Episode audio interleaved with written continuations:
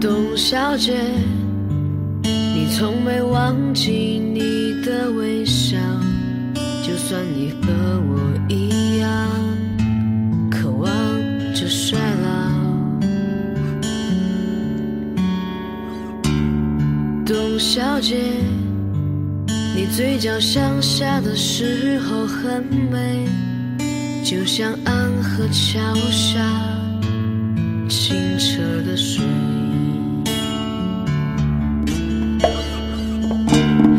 董小姐，你熄灭了烟，说起从前。